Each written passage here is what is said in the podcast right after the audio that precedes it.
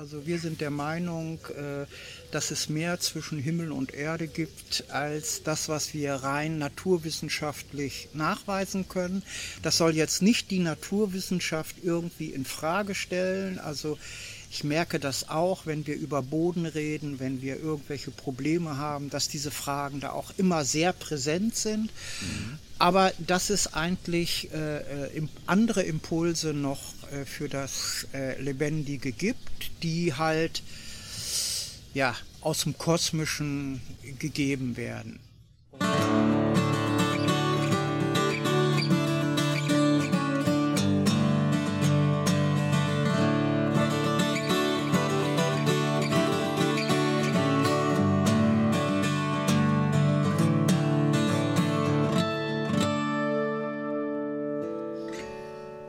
Moin zusammen, hier ist wieder Krautner, grüßt euch. Mir gegenüber sitzt wieder der wunderbare Kaspar. Und David, wenn er hinten rüberfällt, dann liegt er gleich im Teich. wir sind das erste Mal on Tour, Krautner on Tour. Also der Juhu. Sound vielleicht ein bisschen anders als gewohnt, aber dafür mit ein paar Naturgeräuschen drumherum. Wir sind on Tour und ihr werdet nachher auch hören, wo wir sind, wenn wir, wenn wir ins Experteninterview gehen. Äh, wir hoffen, ihr hattet einen schönen Urlaub. Ähm, genau. Wir hatten auf jeden Fall einen schönen Urlaub, sind richtig. aber auch schon wieder ganz schön tief in der Arbeit. Ne? Und, das ist so. äh, aber deswegen umso schöner, heute mal hier so einen Ausflug zu machen äh, an so einen herrlichen Ort. Äh, bei gutem Wetter. Bei gutem Wetter. Mhm. Und äh, mit Distanz und einem Oh, einer Kröte, die da gerade ins Wasser hüpft. Eine Kröte, Hilfe! So ist das. Das ist auf jeden Fall schon mal eine sehr viel angenehmere Umgebung als nur im Kämmerlein hocken. Ne? Das ist richtig. Und was man natürlich immer macht, äh, egal ob man im Urlaub ist oder zu Hause, man muss was essen. Und das ist ja bekanntermaßen unser Lieblingsthema. Und deswegen kommen wir direkt zu unseren Lieblingsgerichten der Woche. Woche, Woche, Woche. Was hast ja. du denn so gekocht? Äh, ehrlich gesagt ist mein Lieblingsgericht der Woche heute ein Gericht, was ich noch nicht gekocht habe, aber unbedingt kochen werde, weil das Angebot einfach so groß ist. Äh, ich habe nämlich Zucchini in meinem Garten äh, gepflanzt und äh, wer das mal gemacht hat, der sieht, dass wenn man gute Bedingungen hat, das geht ja ab wie Hulle, oder das sind Riesenpflanzen und produzieren ohne Ende Zucchinis. Da sagst du was. Und äh, die werden teilweise sehr schnell, sehr groß, muss man im Auge haben. Und äh, so viel Zucchinis, ich kann man eigentlich gar nicht essen. Deswegen ja. ist man vielleicht auch irgendwann mal auf die Idee gekommen, die Blüten davon zu essen. Und deswegen äh, ist das Essen, was ich unbedingt machen wollte und schon immer machen wollte, eine korsische Tart mit Zucchini-Blüten. Da kommen nämlich, es kommt noch sonst Mangold drauf, verschiedene Kräuter, Minze, Petersilie, Salbei, Schafskäse kommt noch lecker drauf, Pecorino.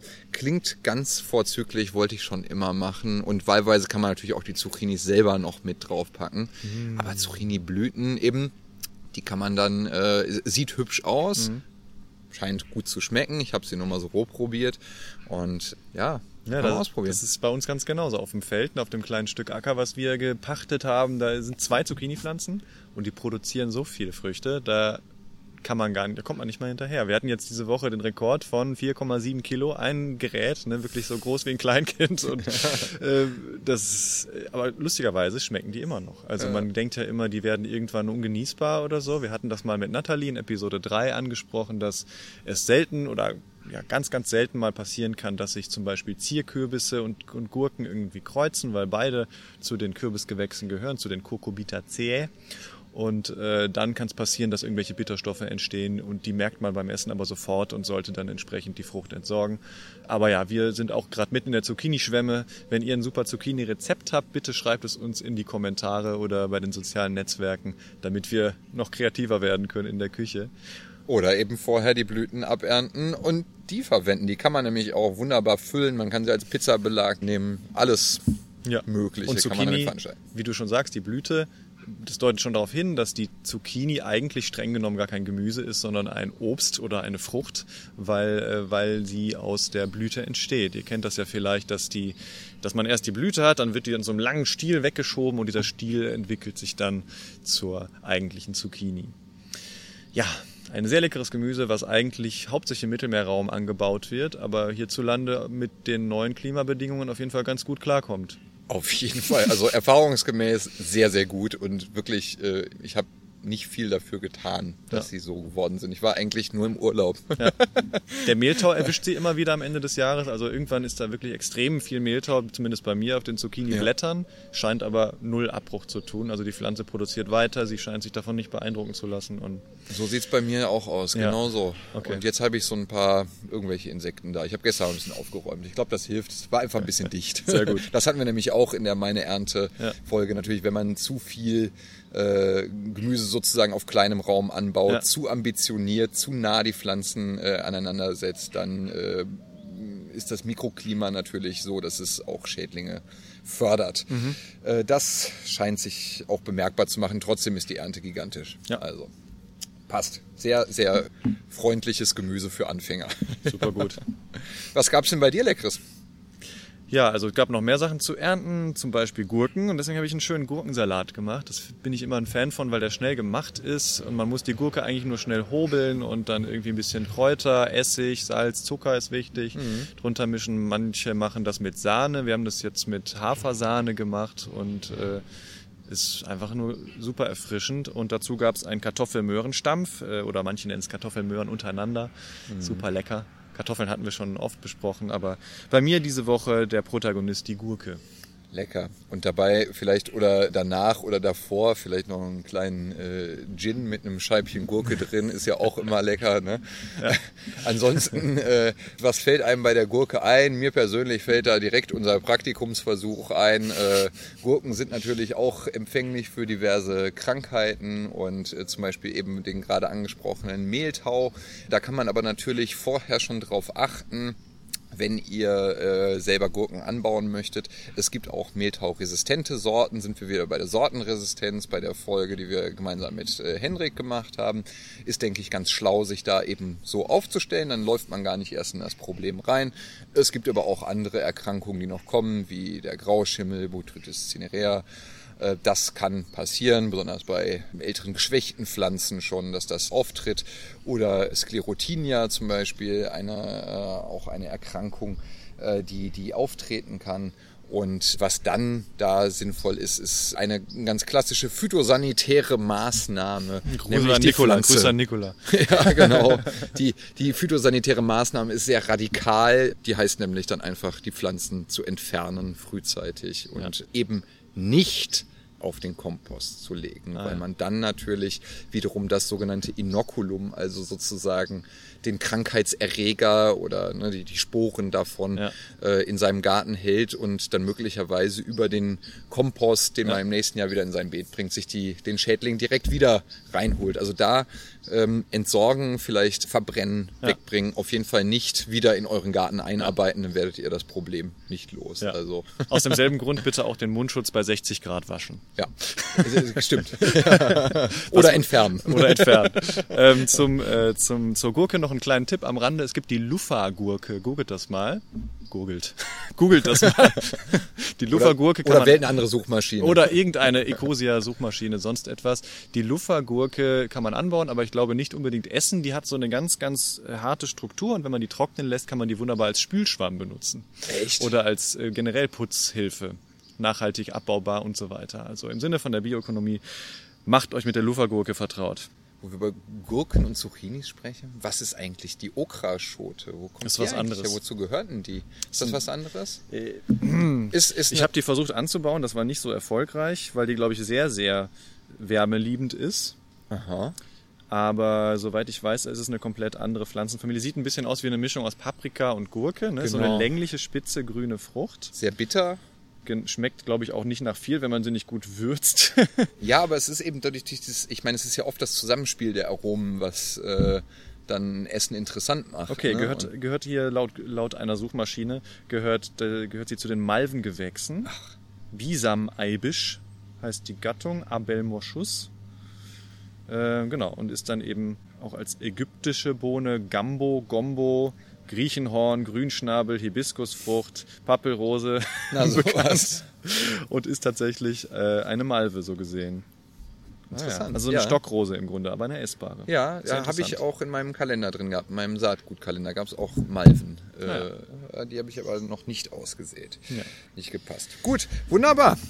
Leckeres Essen wieder mal. Ne? Mm, jetzt habe ich schon wieder Hunger. Kommen wir schnell zu unserem Interview von heute. Genau, da können wir nämlich vielleicht auch was einkaufen. ja, viel Spaß beim Interview, was wir im Vorhinein mit Hans von Hagenow aufgenommen haben. Hier kommt es für euch. Ja, wir sind heute auf dem Demeterhof vom Landwirt Hans von Hagenow. Er ist einer von vier Landwirten, die diesen Betrieb hier bewirtschaften. Ähm, und wir sind sehr froh, dass du bei uns in der Sendung bist. Hallo Hans. Hallo. Grüß dich. Im Hintergrund hört ihr vielleicht äh, Sachen, die ihr nicht gewohnt seid. Also Trecker, die vorbeifahren, vielleicht den Bach, der hier nebenan ist, vielleicht auch mal Tiere oder so.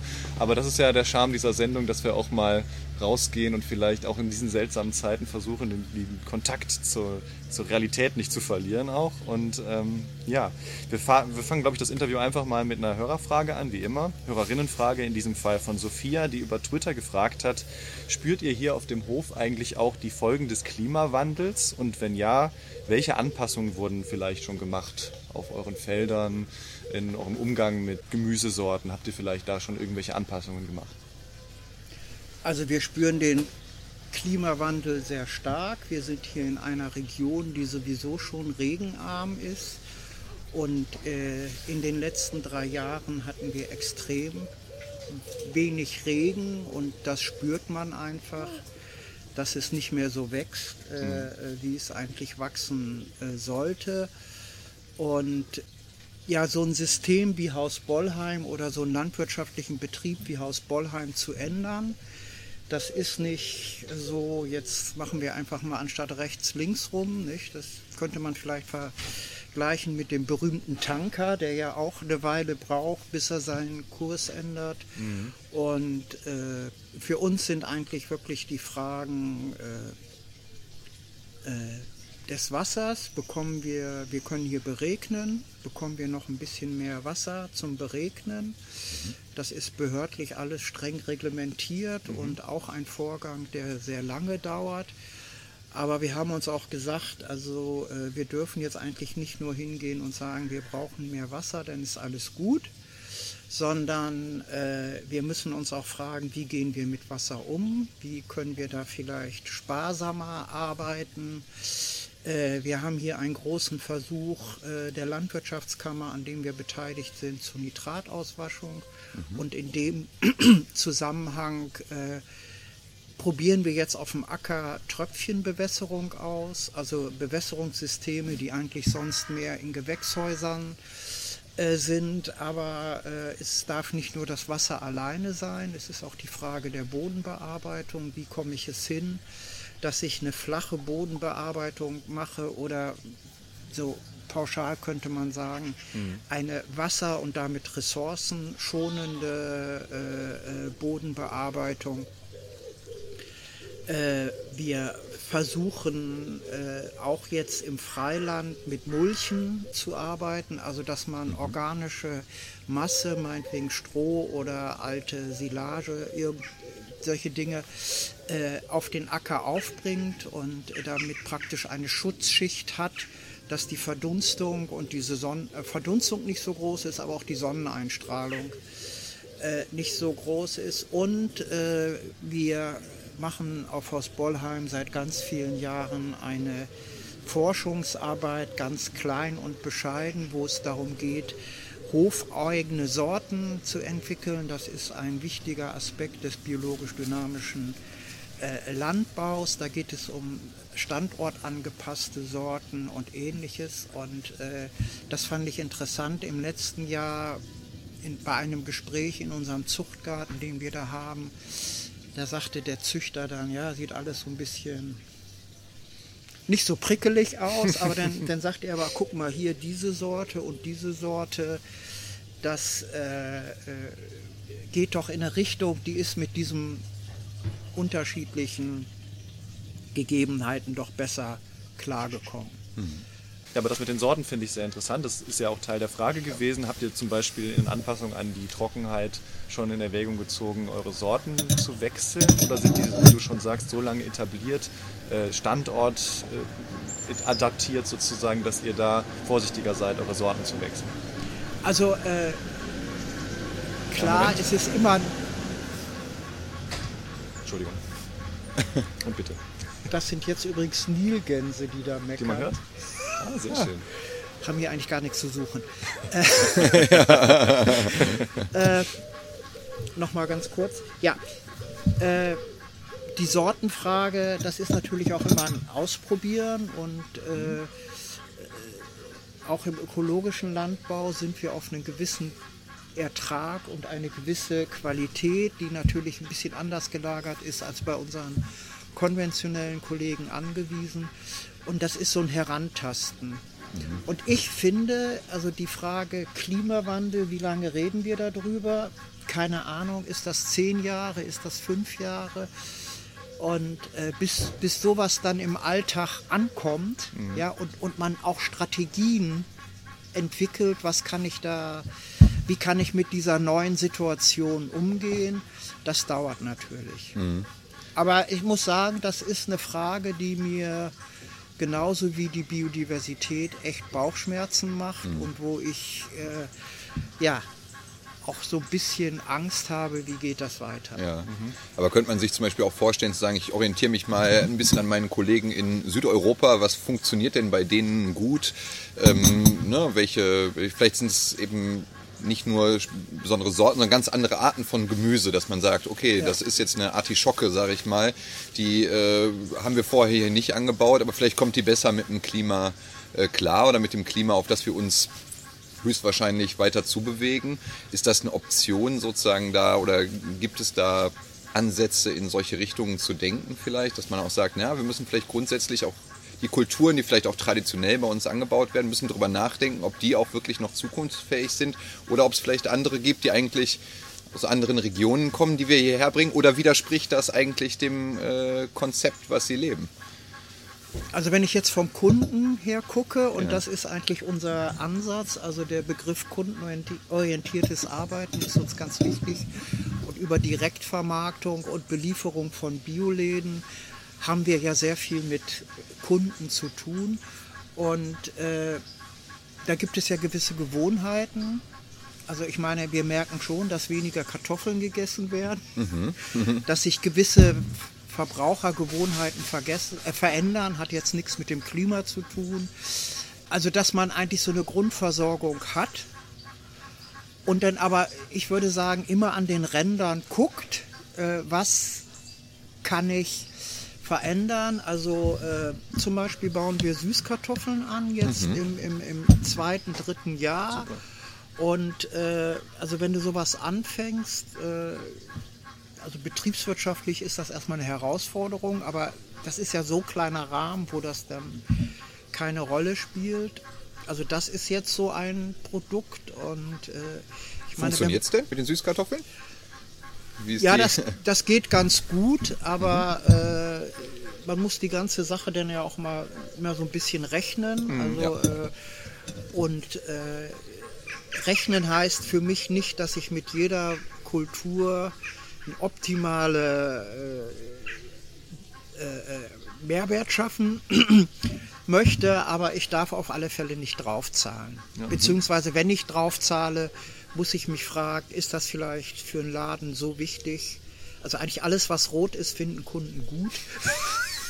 Beim Essen. Rote Beete ist auch wieder in der Mode. Ja, Aber ich bin bei Süßkartoffel, die habe ich bisher auch immer nur von Übersee gesehen im Ja, Supermarkt. ja, das ist ja, so gesehen auch wirklich eine nachhaltige Idee oder ein nachhaltiger Aspekt, die hier zu etablieren. Ne? ja.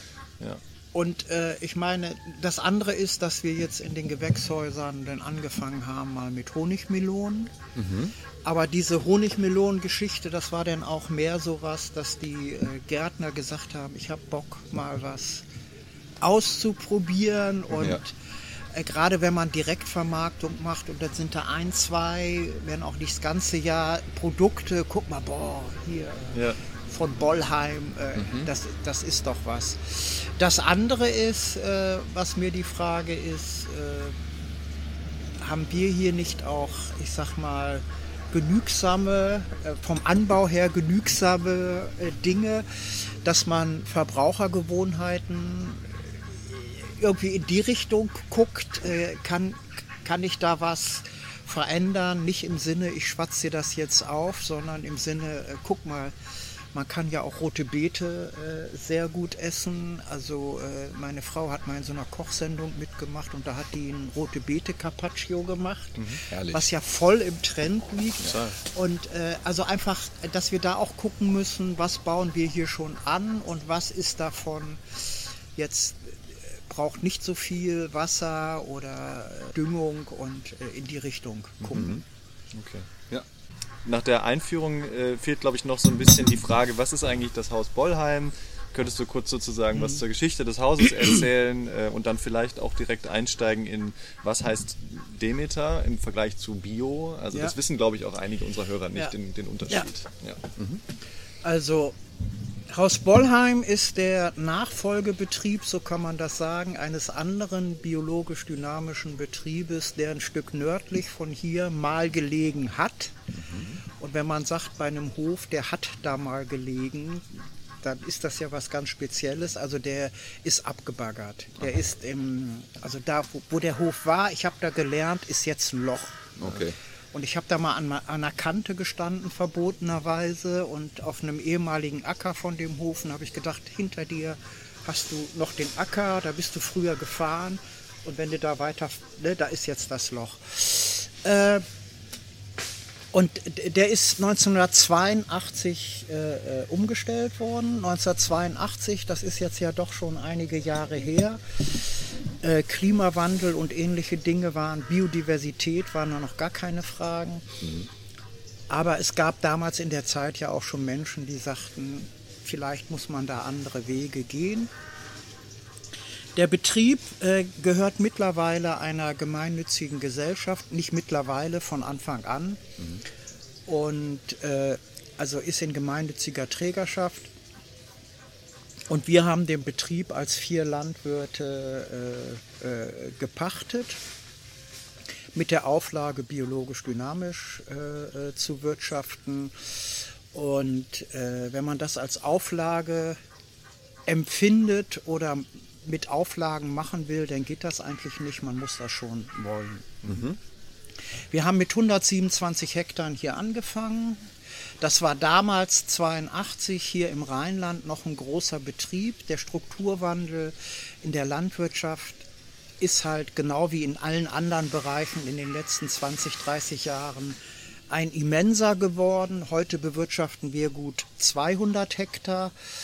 Äh, Das ist heute für einen Biobetrieb auch nicht mehr viel. Das, das geht auch und wir würden gerne, weil wir die Nachfrage einfach haben, auch noch ein paar Hektar mehr bewirtschaften. Heute Land zu bekommen ist schwierig. Land als Kapitalanlage, vielleicht als Stichwort, macht es selbst teilweise den konventionellen Kollegen schwer, sich mit ihrer Wirtschaftsweise äh, auszudehnen. Äh, 82, 1982 war ja der ökologische Landbau noch gar nicht so in der Gesellschaft angekommen, wie er heute ist. Also und auch bei den Kollegen war man damals doch sehr belächelt. Und äh, da haben, haben wir dann einfach gesagt, okay, wir wollen einen offenen Hof machen. Wir wollen, dass Menschen auf den Hof kommen können. Und da bietet sich Direktvermarktung einfach an. Äh, deswegen hatten wir von Anfang an einen Hofladen hier, der in den ersten Jahren zwei halbe Tage offen hatte. Und mittlerweile, äh, außer den Luxus montags zuzumachen, äh, zuzubehalten, ist er die ganze Woche geöffnet. Wir haben deswegen von Anfang an gesagt, wir wollen vielseitig sein. Vielseitigkeit ist für einen ökologischen Landwirt, Stichwort Biodiversität, einfach wichtig. Und äh, wir haben hier vielleicht noch eine bisschen größere äh, äh, Vielseitigkeit, die einfach der Direktvermarktung äh, äh, geschuldet ist. Also der Laden ist heute ein Vollsortimenter, also wir kaufen auch Waren zu. Und da musst du immer aufpassen, also nicht, dass das 50-50 hingeht, aber wie groß ist mein eigenes Angebot? Lohnt ich würde wirklich sagen, lohnt es sich für den Kunden hierher zu kommen oder lohnt es sich eben nicht? Und deswegen brauchen wir diese Vielseitigkeit im Anbau. Also wir bauen alle gängigen Getreidesorten an, wir machen je nachdem, wie man das liest, 40 bis 50 Gemüsekulturen im Jahr, haben Kartoffeln und haben halt auch eine Viehhaltung. Also im biologisch-dynamischen ist die Kuh einfach ein sehr wichtiges Tier. Und wir haben halt von Anfang an gesagt, wir wollen die Milch auf dem Hof verarbeiten, also da noch eine höhere Wertschöpfung äh, einfach zu, zu erreichen und auch das Angebot für den Kunden einfach äh, zu erweitern. Also die machen da ungefähr 20 Käsesorten, äh, Quark, Joghurt. Dann haben, ich war eigentlich bei der Viehhaltung, wir haben noch äh, Hühner. Mhm. Wir haben so ungefähr 1000 Hühner. Das hört sich vielleicht für einen Laien viel an. Für einen konventionellen Kollegen ist das natürlich sehr wenig, aber das machen wir wirklich nur für die Direktvermarktung und wir haben auch fünf Mobilställe, also kleine Ställe, mhm. kleine Einheiten. Also dieser Stall ist wirklich, wenn man jetzt vom sich die Frage stellt, was muss ich machen, dass es einem Huhn gut geht, mhm. Wobei das zu definieren würde jetzt diesen Rahmen hier zu sprechen, aber ich denke, als Landwirt kann man das auch äh, beurteilen, äh, die da eigentlich optimal sind. Dann haben wir für die Weiterverarbeitung noch eine, auch beim Getreide etwas, also wir haben eine Bäckerei auf dem Hof, mhm. die äh, für uns mit unserem Getreide und für andere Brot bäckt. Also eine sehr gute Arbeitsteilung und gerade auch wenn ich jetzt auf diese, ich sagte ja vorhin, diese äh, Hofsortenentwicklung, da haben wir hier halt die einmalige Situation, dass wir als Landwirte daran beteiligt sind, dass wir einen Züchter haben und einen Bäcker, weil äh, es ist ganz oft, du hast denn da schöne Sorten stehen, die sind gesund, die sehen toll aus, mhm. aber der Bäcker kann denn damit einfach nichts anfangen. Also dass man diese Aspekte da zusammenbringt. Weil dann zum Beispiel, wenn ich einhaken darf, dann äh, irgendwo die, ich mal, die Backeigenschaften nicht stimmen bei dem, äh, bei, bei dem Getreide dann. Genau. Oder, ja. Also der, mhm. der, der Teig, äh, das Brot muss ja aufgehen, also das muss jetzt nicht so ein super duper floppy Weißbrot sein. Aber äh, es soll schon Brot sein und ja. genau, das, das ist einfach wichtig und äh, ja, und das ist auch wieder so, also diese Fragestellung vom Hof für den Kunden möglichst äh, ein sehr gutes Produkt nach sehr unterschiedlichen Qualitäts also, äh, Qualitätsmerkmalen zu machen. Eigentlich ja auch so ein bisschen fast, wie man sich das im besten Fall wünschen würde. Man hat den äh, Bäcker und den Züchter an einem Ort und ja. diese Rückkopplung ist ja eigentlich sowas, was wir uns ja eigentlich sehr wünschen ja. würden. Und den Verbraucher. Zu sagen, und den Verbraucher, ja. alle an einem Ort, an einem Tisch im besten Fall, um zu sagen, Mensch, also das könnten wir aber noch besser machen, dass da äh, hätte ich noch Bedarf und so weiter. Ne? Das ist natürlich eine. Also da wird auch jedes Jahr äh, ein Probebacken, mindestens einmal, mit verschiedenen Sorten, die wir gar nicht im Anbau haben, mhm. die nur in dieser, äh, in dem Zuchtgarten oder wir haben auf dem Acker so ein paar Parzellen, wo der dann mal ein bisschen mehr was vermehren kann. Mhm. Und das ist doch sehr gut. Ist natürlich eine Arbeit, die man jetzt äh, nicht mit einer wissenschaftlichen Arbeit äh, vergleichen kann, aber ich habe das Gefühl, dass die Wissenschaft auch ein bisschen mehr gucken sollte, äh, was so in der Praxis passiert. Ne? Oder eigentlich ist es ja immer ein, gegenseitiges. Ne? Definitiv. Also wir sind ja auch sehr dankbar, was die äh, wissenschaftlich jetzt in der Viehhaltung, also Stichwort Tierwohl, äh, was da in den letzten 20 Jahren geforscht worden ist, äh, mhm. was wir jetzt auch mehr wissen von den Kühen, wie gehen wir auf sie ein. Also da ist die Seite natürlich auch wichtig. Aber ich war eigentlich bei Bollheim, Entschuldigung. Ja, das ist sehr spannend, da kommen wir gerne gleich noch zurück. Aber was ist jetzt Demeter? Nee, ich wollte jetzt eben noch zwei, zwei äh, äh, das ist eine Herausforderung. Okay, okay. Äh, okay, äh, okay. Zwei Sachen sagen. Also auf Bollheim arbeiten mittlerweile 80 Menschen in den verschiedenen Bereichen und äh, wir haben eigentlich den Hof in fünf große Bereiche eingeteilt, also Ackerbau, Gemüsebau, Viehhaltung, Käserei, Vermarktung und den ganzen anderen Tralala, der da irgendwie dranhängt. Und jeder Bereich hat seine festen Mitarbeiter. Und äh, das ist hier auch schon was Arbeitsteiliges. Ich meine, wir sehen den Betrieb als einen Organismus, das wäre jetzt ein Vorgriff äh, ja. auf dieses biologisch-dynamische, gucken immer von Ganzen, aber wenn wir von der Arbeit gucken, da gibt es dann halt Menschen, die können gut Gemüse machen. Da gibt es Menschen, die können Käse machen. Also ich kann keinen Käse machen. Mhm. ja, und, und, und, und, und so weiter. Mhm. Das, das ist uns eigentlich äh, äh, schon, schon ganz wichtig. Und eben noch der Aspekt, also äh, uns ist es wirklich wichtig mit den Menschen, mit den Konsumenten, aber auch äh, also kommunal einfach hier in einen Austausch kommen. Wir haben mittlerweile eine sehr gute Zusammenarbeit mit einigen konventionellen äh, Kollegen und das ist auch interessant, wie sich da die Gespräche in den letzten, keine Ahnung, mindestens fünf Jahren verändert haben, mhm. weil einfach gesehen wird, wir müssen, wir müssen was verändern. Mhm. So, biologisch dynamisch, was ist das? Also biologisch kann sich ja, glaube ich, jeder vorstellen, ja, also dass man äh, sagt, okay, mineralische Düngung, also eigentlich im wässrigen zu arbeiten oder im, im nicht lebendigen fällt raus. Dieser ganze Pflanzenschutz, wobei ich da ein bisschen äh, sagen muss, dieses Wort finde ich eigentlich fast perfide, aber äh, lassen wir das mal. Und äh, biologisch dynamisch äh, ist halt eine Richtung, äh, die geht zurück äh, bis in die 20er Jahre des letzten Jahrhunderts und äh, äh, fußt eigentlich auf der Anthroposophie von Rudolf Steiner, der in der Zeit eine Philosophie entwickelt hat und was mich persönlich daran wahnsinnig reizt und inspiriert, dass er nicht nur ein rein theoretisches äh, Konstrukt aufgebaut hat, sondern hat für bestimmte äh, Lebens- und Arbeitsbereiche andere, ich würde mal sagen, Anregungen äh, gegeben. Also das ist unter anderem die Medizin, das ist die Pädagogik, Waldorfschulen ist wahrscheinlich ein Begriff, aber auch Heilpädagogik wird da sehr viel gemacht und eben äh, die Landwirtschaft. Mhm.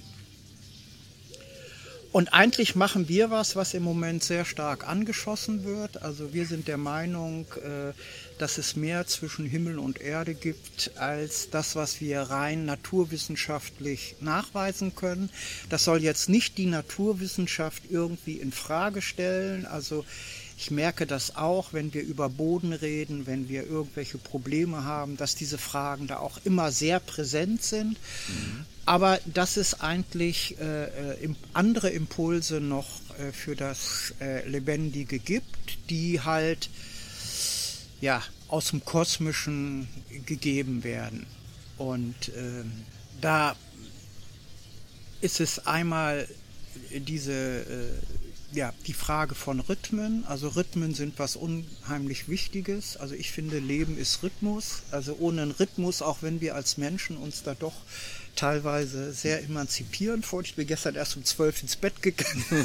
das merke ich dann am nächsten Morgen, dass ich da meinen Rhythmus nicht richtig hatte äh, und dass diese Rhythmen auch Impulse haben. Also ich finde, wenn man von kosmischen Impulsen spricht, also rein im, im, im physischen die Sonne, ohne Sonne ging es nicht, ja, und auch ohne Entfernung, das wäre auch interessant das Leben ist hier nur möglich durch diese Distanz. Wenn die größer oder geringer wäre, hätten wir Probleme. Sehen wir jetzt ja schon am Klimawandel, wo, wo es nur um ganz kleine Dinge geht.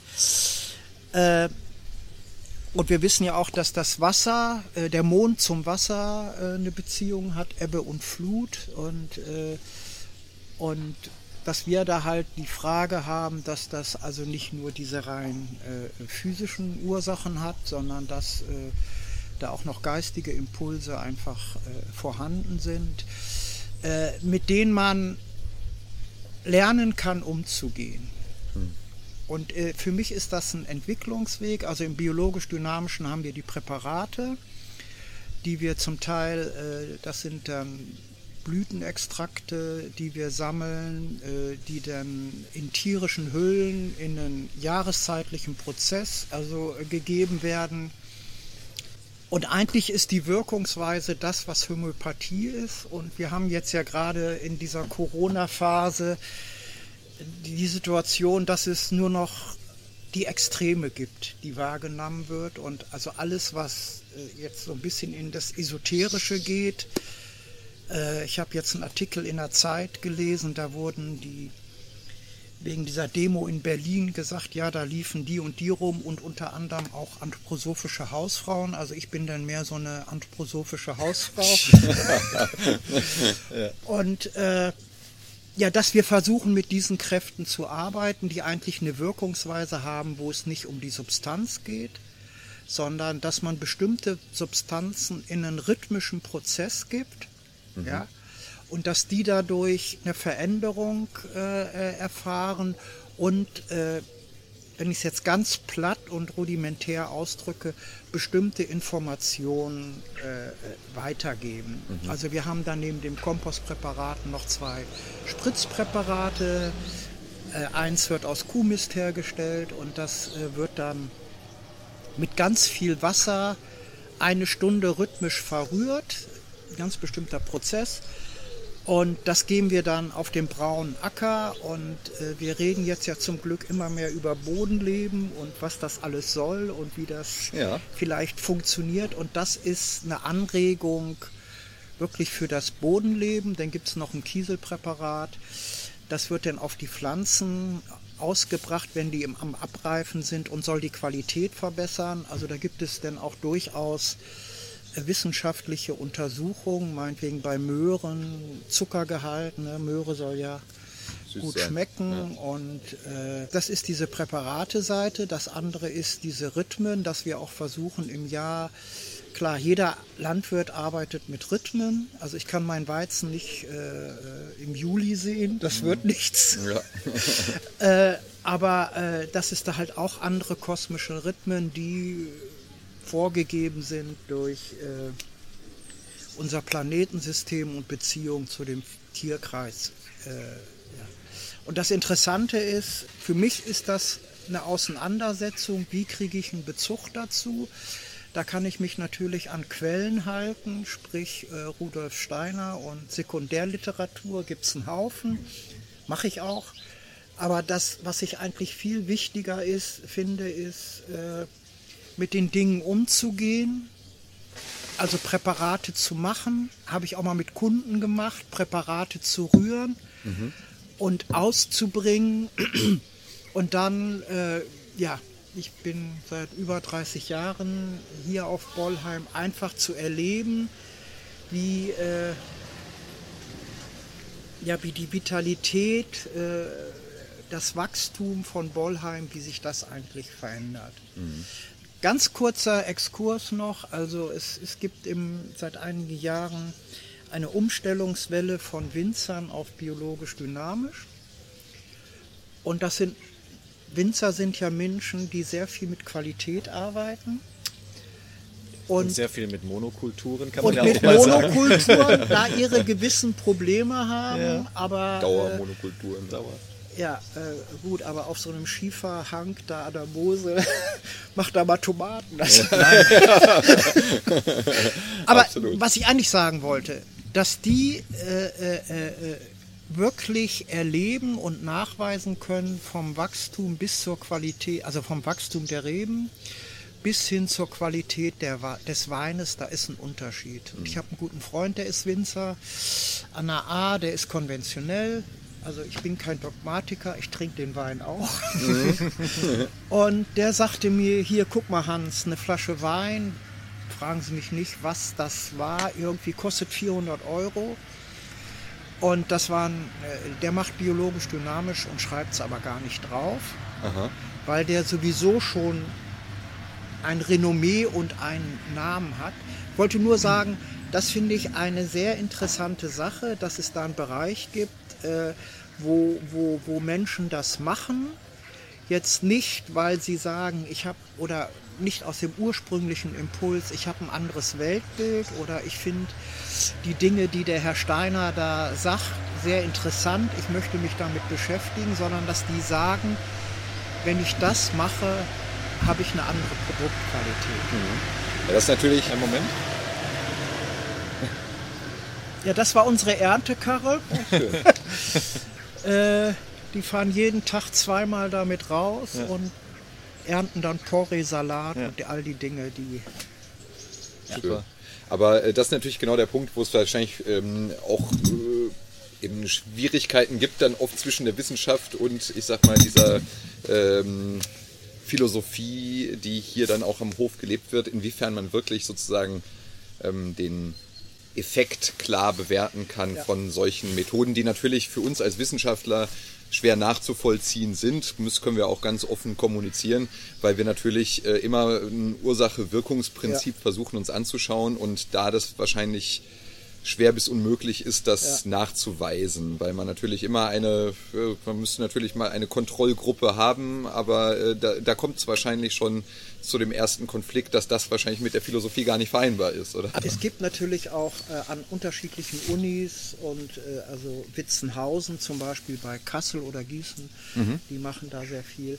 Also da wird es wird auch geforscht äh, im biologisch-dynamischen unter wissenschaftlichen Bedingungen und wo es auch um Signifikanz und so. Ja. geht.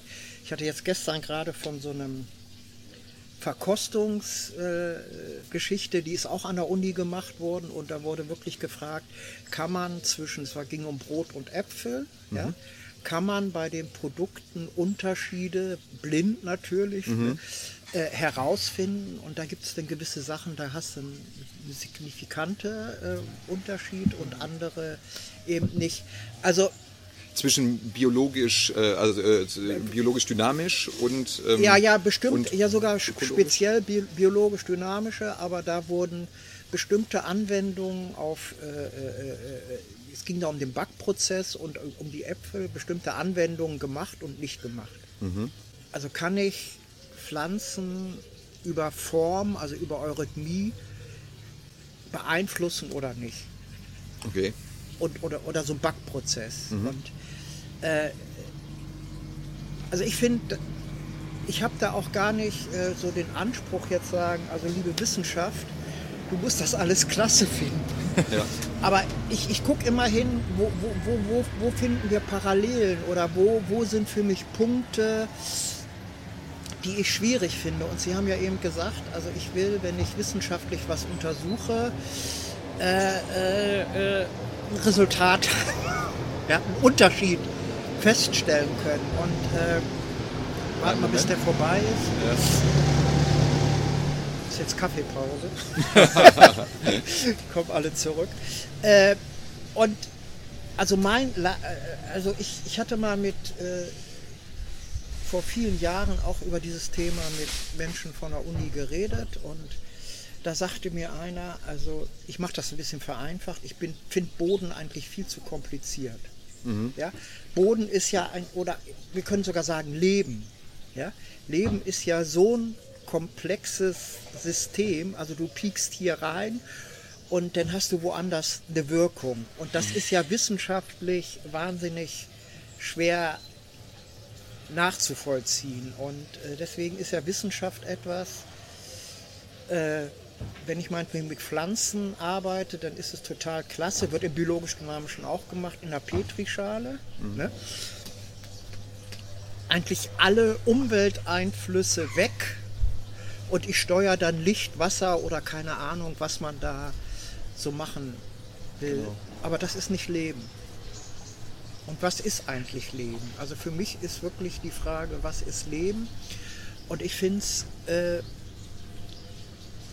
äh, unheimlich interessant, also dass zum Beispiel die Frage, kommunizieren Pflanzen miteinander? Also eine Pflanze sagt nicht Hallo Duda, das sagt ja auch nicht mal ein Huhn.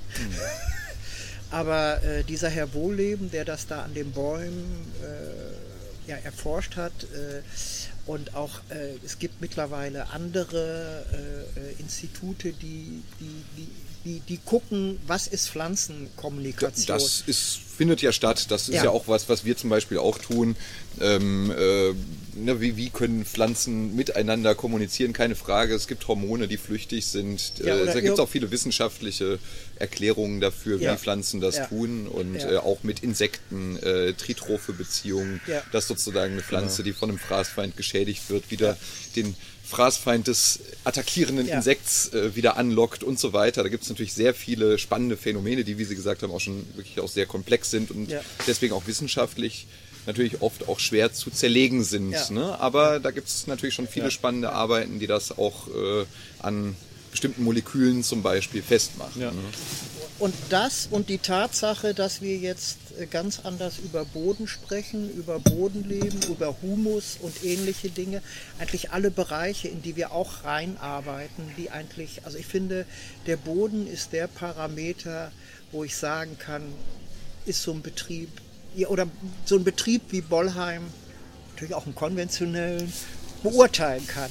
Ist, denke So. ich, ein ganz wichtiger Punkt. Gerade auch in dem, äh, der konventionelle Landbau hat da ja auch das, das insofern erkannt und auch die Industrie, die dahinter steckt, dass natürlich äh, die Mikroorganismen im Boden beispielsweise natürlich eine große Wirkung Ja. haben, so wie das bei uns mit dem probiotischen Drink ist, den man äh, Ja. vielleicht zu sich nimmt äh, und der unsere Darmflora verändert. Ne? Ich meine, wir wissen, dass das Mikrobiom im Darm wichtig ist. Ja. Gleiches gilt natürlich auch für den Boden. Und ich denke, da äh, ist, ist vielleicht die, die ökologische der konventionellen ein bisschen voraus gewesen, dass sie die Bedeutung schon immer mehr Ja. wahrgenommen hat. Aber ich denke, da ist jetzt eine ganz aktuelle große Entwicklung, die stattfindet ne? in der Richtung, dass man da die Wichtigkeit der Mikroorganismen im Boden oder auch auf dem Blatt zum Beispiel äh, erkennt und äh, versucht nun natürlich auch äh, das, das wissenschaftlich mehr auseinanderzunehmen, zu verstehen, welche Kombinationen eigentlich jetzt welchen Nutzen bringen oder Ja. möglicherweise auch nicht so nützlich Ja. sind. Ne?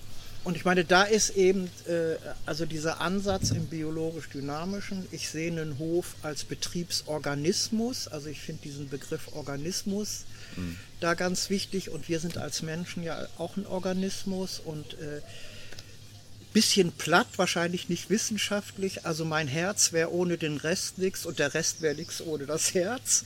Ja, also diesen, diesen ganzheitlichen Ansatz, dieses auch, äh, was im biologisch-dynamischen sehr wichtig ist, dass wir sagen, äh, so ein Hof besteht eigentlich nicht nur aus den Kulturflächen. Also ich habe nicht nur den Acker, meine Wiese, sondern es ist wichtig, dass ich da noch ein Umfeld schaffe. Also Stichwort Hecken, äh, also dieses Gestaltende machen wir schon immer. Ne? Und aber jetzt unterhalten wir uns noch mal über Hecken oder Bäume ganz anders als Schattenspender. Also diesen Ansatz aus dem Ganzen raus. Und ich meine, äh, ich weiß noch, wie ich meinen Meister gemacht habe, da musstest du so einen Betrieb optimieren. Das ist auch alles, ich will das nicht kritisieren, ja.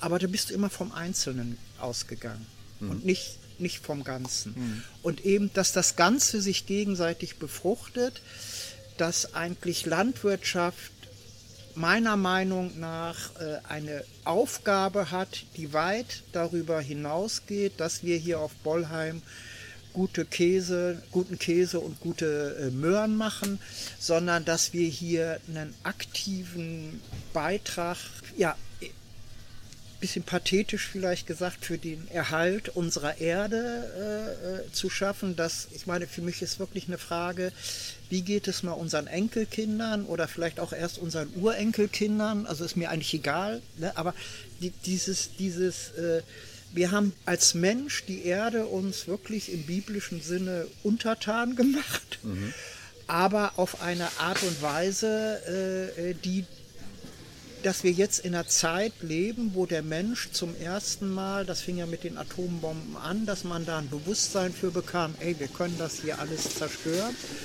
aber dass wir jetzt eigentlich dabei sind und äh, sagen, äh, so richtig Atombomben brauchst du da gar nicht für. Ja?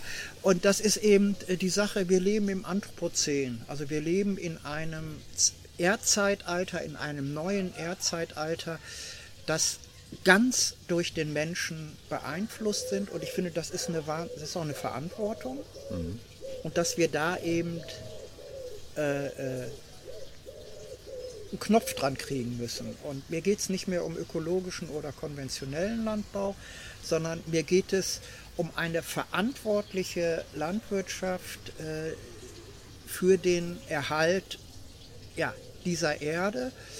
Und äh, ich denke, da sind die Landwirte ganz stark gefordert, da sind aber auch die Konsumenten ganz stark gefordert und da ist die Politik gefordert. Mhm.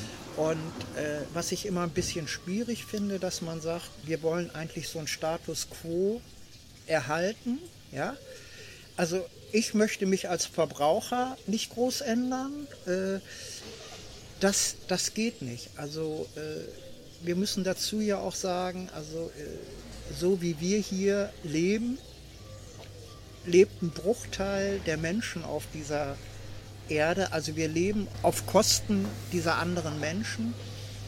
Und wenn jetzt gesagt wird, ja, wenn alle Menschen so viel Fleisch essen wollen wie wir Deutsche, dann muss man keine Ahnung, das und das und das, kann man ja, ob das denn funktioniert, ist die andere Frage. Mhm.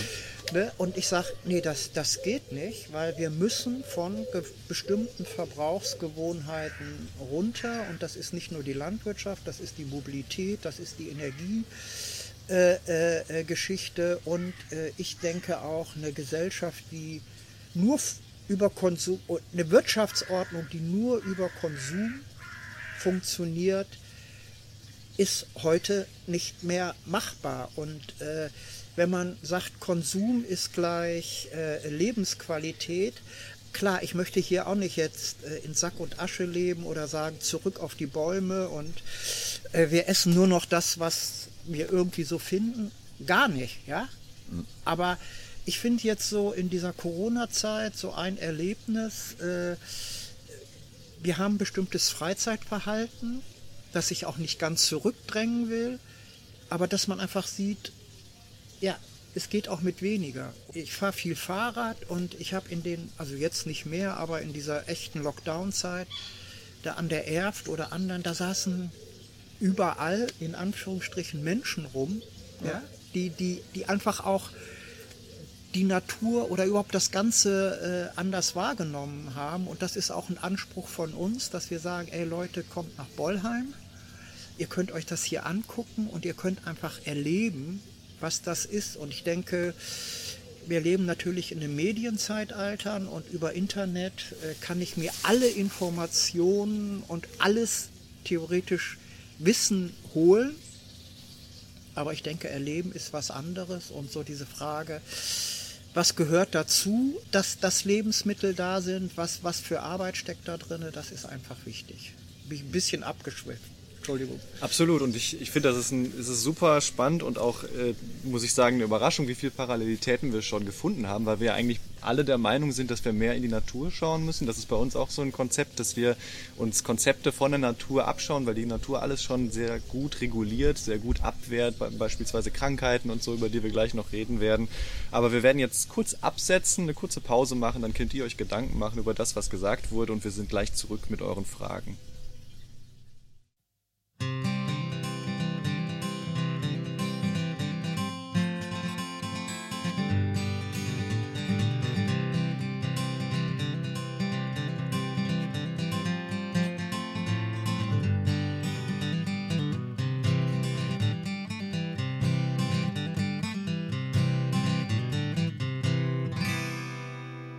Wieder zurück. Ähm, ja, Hans, wir sprechen gerade sowieso über Demeter und wir, was ich gerne nochmal ansprechen würde, wäre die, die, Abgrenzung zu Bio oder zu normalem, in Anführungszeichen, ökologischen Landbau. Da äh, es gibt ja sozusagen, man kann plump sagen, dass der ökologische Landbau vielleicht ein paar mehr Sachen zulässt, wo Demeter vielleicht wieder strenger ist oder vielleicht noch weiter geht und ähm, beispielsweise den Einsatz von äh, von Pflanzenschutzmitteln, wenn man das mal so nennen möchte, strenger reguliert als der normale ökologische Landbau. Kannst du da vielleicht was zu sagen? Weil wir natürlich auch in dem Thema sehr interessiert sind. Also wir setzen auch Mittel ein, äh, die ich dann jetzt auch mal, weil ich kein anderes Wort habe als Pflanzenschutzmittel, äh, einsetze, die auch andere ökologische Betriebe äh, einsetzen. Das sind ja. dann aber äh, keine synthetischen Mittel und auch keine Mittel, die sich sozusagen, das ist ja heute gang und gäbe, in die Pflanze einbauen und eben, dass ich äh, äh, äh, äh, das in einem ganz anderen Umfang mache, als also im, im, im konventionellen Landbau muss ich heute ja, obwohl es ein bisschen weniger wird, viel prophylaktisch arbeiten. Also wenn ich Kartoffel anbaue, Vertragskartoffel anbaue, mache für irgendeine Firma, die denn da Pommes oder was draus macht, dann mit dem Vertrag verpflichte ich mich auch ein bestimmtes äh, Pflanzenschutzprogramm äh, da zu fahren. Der Unterschied ist vielleicht, dass wir diesen Begriff dieses Betriebsorganismus noch ein bisschen intensiver versuchen zu fassen, dass eigentlich zum biologisch dynamischen Landbau äh, die Rinderhaltung dazu gehört, weil das Rind äh, oder praktisch der Mist des Rindes auch, äh, wenn ich auf Bodenfruchtbarkeit und so gucke, eine ganz, für uns eine ganz große Rolle spielt. Ich habe eben gesagt, äh, das ein bisschen eingeschränkt. Es gibt natürlich mittlerweile äh, immer mehr, auch im, zunehmend Betriebe, die keine Viehhaltung haben im biologisch-dynamischen, also Gemüsebaubetriebe. Aber die müssen dann eine Kooperation eingehen. Genau, richtig? und die ja. gehen dann eine Kooperation mhm. ein und äh, äh, für mich ist es also auf dem Punkt immer wichtig, nicht doktrinär zu sein. Mhm. Mhm. Und äh, für mich ist äh, ökologischer Landbau, biologisch dynamisch im, im Speziellen ein Entwicklungsprojekt. Da habe ich auf der einen Seite mein Ideal und auf der anderen Seite, ich habe vorhin gesagt, wir haben hier 80 Mitarbeiter, mhm. lebe ich auch einfach in der Welt mit bestimmten Verpflichtungen, mit bestimmten wirtschaftlichen Gegebenheiten. Äh, deswegen äh, muss ich da Kompromisse machen. Und ich habe irgendwann mal vor zwei, drei Jahren gemerkt, dass ich in der Führung fast mehr darüber spreche, was wir alles in Anführungsstrichen falsch machen oder wo wir vom Ideal weg sind. Und ich habe gesagt dann aber auch immer, ja, ich kann dieses Ideal nur weiterentwickeln mit dem Kunden. Und das Blöde ist einfach, ja, Kundenbeziehung hat immer was mit Geld zu tun. ja, äh, äh, wobei ich da auch eigentlich der Meinung bin, äh, vielleicht müssten bestimmte Leistungen, die ökologische Betriebe und äh, leisten, äh, monetär auch entlohnt werden. Also dieser Entwicklungsgedanke ist mir da sehr wichtig und eben dieser geschlossene Betriebsorganismus, Genau, machen. das haben wir besprochen, genau. Ja. Wenn du jetzt eben Beispiel Kartoffeln hast du gerade angeführt, wie wäre das denn zum Beispiel, wenn wir jetzt, äh, wir haben in der vergangenen Folge mal darüber geredet, dass man eigentlich entweder mit dem Kartoffelkäfer oder mit der Kraut- und Knollenfäule viel zu kämpfen hat, zumindest in der konventionellen ja. äh, Schiene. Wie schützt ihr eure Kartoffeln, wenn wir die als Beispielkultur rausnehmen? Also wenn ich mal diesen Kartoffelkäfer nehme, ja. äh, da ist ja nicht der Käfer das Problem, sondern die Larven. Also so Käfer legt einen Haufen Eier. Ja. Mhm. Und äh, wenn du da nicht aufpasst, äh, dann kannst du eigentlich zusehen, wenn die äh, geschlüpft sind, wie die dir den Acker wegfressen. Ja. Also eine Sache, vielleicht ein Prinzip, äh, äh, was für uns wichtig ist, dass wir versuchen, unsere Anbaubedingungen so zu gestalten, dass diese, dass der nicht so eine Chance hat. Mhm. Also das machen wir ganz konkret dadurch, dass wir unsere Kartoffeln alle vorkeimen.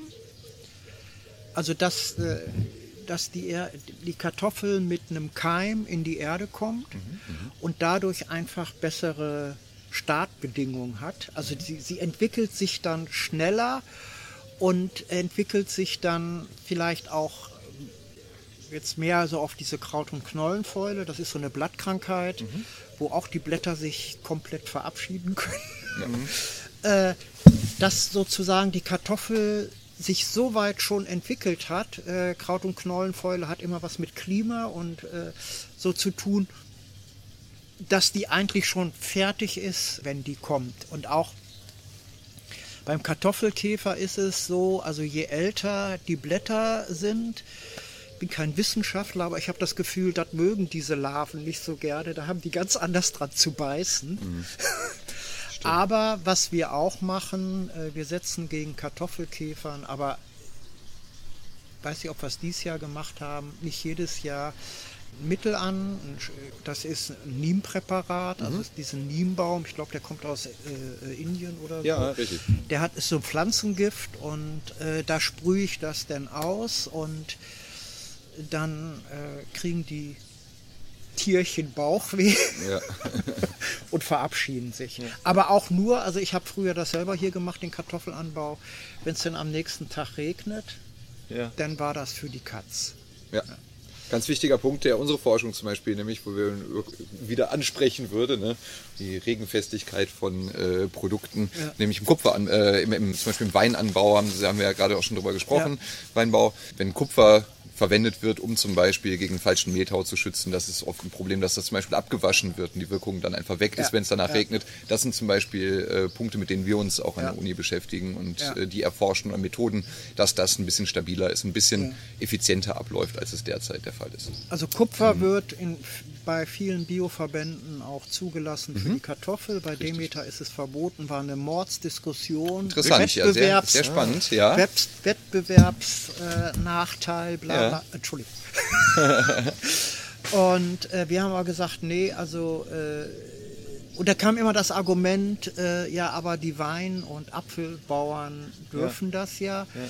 Da muss man, hatten wir vorhin ja schon gesagt, Wein, Apfel sind Sonderkulturen. Dauerkulturen Also vor allem, ne? Ja, ja, genau, das wollte ich eben sagen. So Ja. ein Apfelbaum steht da nicht eine So Ist keine einjährige Pflanze. einjährige Pflanze. Und, äh, gibt's nicht. Und eben, ich habe ja gesagt, mit dieser äh, Kraut- und Knollenfäule-Problematik, also durch dieses Vorkeim und ähnliche Dinge, äh, ist schon, schon ganz wichtig. Und das ist auch so für andere, äh, also es gibt dann bei den Kartoffeln äh, äh, bestimmte Pilze, die sich dann bilden, wenn die Kartoffel schon abgereift ist und die liegen noch lange in der Erde. Also und das, also ich habe früher, als ich die Kartoffeln noch gemacht habe, immer im September. Äh, heute hat meine jüngste Tochter Geburtstag und da weiß ich noch genau, an dem Tag wollte ich eigentlich Kartoffeln ernten. ja, also wir haben die viel später geerntet, als wir sie jetzt ernten. Haben Sie jetzt schon geerntet? Die sind alle weg. Ja, das ist äh, bei mir zu Hause auch, ja, genau. Aber dann ist Ja, es wahrscheinlich eine mittelfrühe Sorte oder wie man das dann Nee, wir nennt. Nee? alles äh, äh, und äh, das ist natürlich eine Sache, dann hat auch wieder Konsequenzen auf die Lagerung.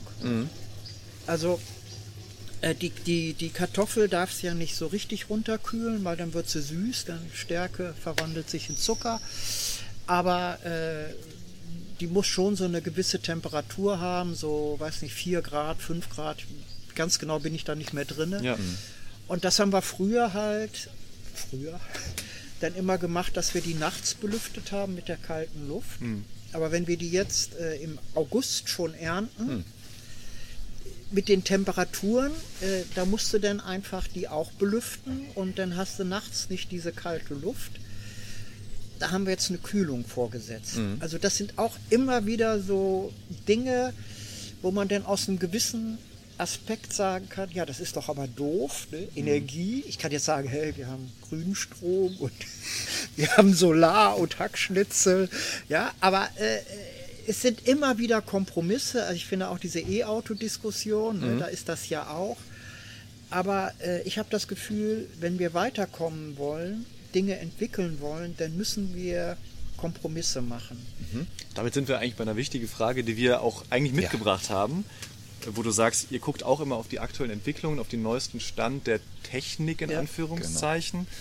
Wie weit hat die Digitalisierung denn hier auf dem Hof zum Beispiel schon Einzug erhalten, wenn man an sowas denkt wie äh, automatische Spurrillenhalter im Trecker, die gibt es wahrscheinlich schon länger, aber dann kann man ja auch weiterdenken. Es gibt ja auch irgendwie Farming 4.0, kann man sich vorstellen, um die Bodenverdichtung durch einen Trecker zu vermeiden, irgendwann in Zukunft eine Drohne einzusetzen, die das Feld überfliegt oder so. Äh, Wie ist da die Haltung von, von der ökologischen Landwirtschaftsseite? zu der Also ja, wir sind in keiner Weise technikfeindlich. Ne? Also es gibt auch so Bestrebungen, lass uns doch alles mit dem Pferd machen oder diese äh, Initiativen wie solidarische Landwirtschaft, die viel mit Hand machen und äh, meine Schwiegertochter ist da sehr dem zugetan. Und ich finde das alles klasse. Ja? Also ich finde, wenn Menschen sagen, ich mache jetzt hier zwei Hektar Gemüse mit drei, vier Leuten und wir machen das von Hand und wir können davon leben. Total klasse. Aber auf der anderen Seite, wenn ich sage, äh, ich habe für so einen Hof wie Bollheim Verantwortung, äh, ich mache Ackerbau im großen Stil, also Getreideanbau mit von Hand, würde ich mir als eine Herausforderung vorstellen. Also GPS und sowas setzen wir mittlerweile ein. äh, äh, wir sind da jetzt auch, also dieses ganze Wassermanagement, ne, also da sind wir offen, was da, äh, äh, was da kommt.